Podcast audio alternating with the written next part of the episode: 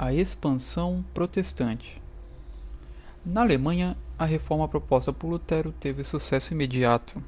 A nobreza empobrecida aproveitou a oportunidade para se apossar dos bens da igreja. Vários membros do alto clero ficaram com as propriedades das quais cuidavam em nome da igreja. Em 1525, Alberto de Brandemburgo secularizou as terras de sua ordem e formou o Ducado da Prússia. O povo também se inspirou nessas ideias.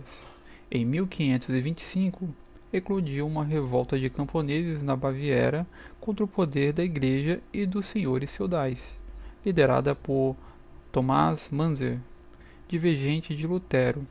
O movimento foi reprimido contando com a intervenção de Lutero contra os rebelados.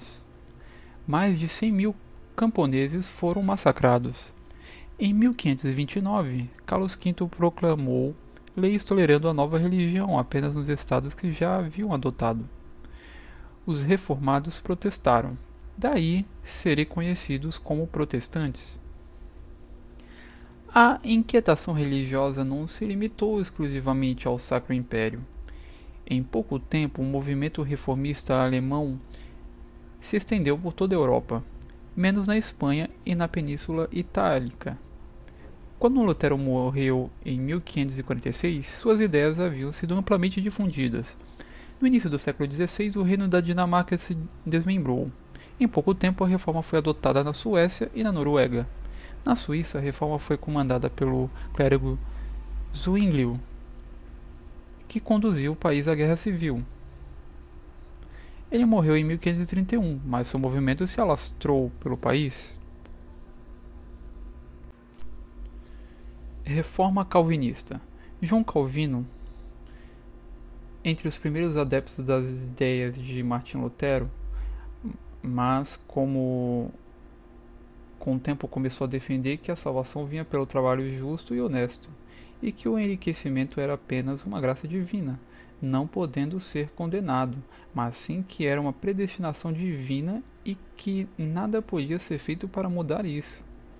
Com esse pensamento, Calvino acaba atraindo muitos comerciantes e banqueiros. Reforma Anglicana Na primeira metade do século XVI, o Henrique VIII, que for aliado do Papa, funda a nova igreja devido à negação do Papa a seu pedido de divórcio. Tal rompimento teve adesão do alto clero inglês e do parlamento. Além disso, esse rompimento também foi causado pelo fato da Igreja Católica ser detentora de grande parte das terras inglesas, o que gerava a cobiça da nobreza inglesa. Aliando-se a isso, havia necessidade de enfraquecer o grande poder político da Igreja inglesa.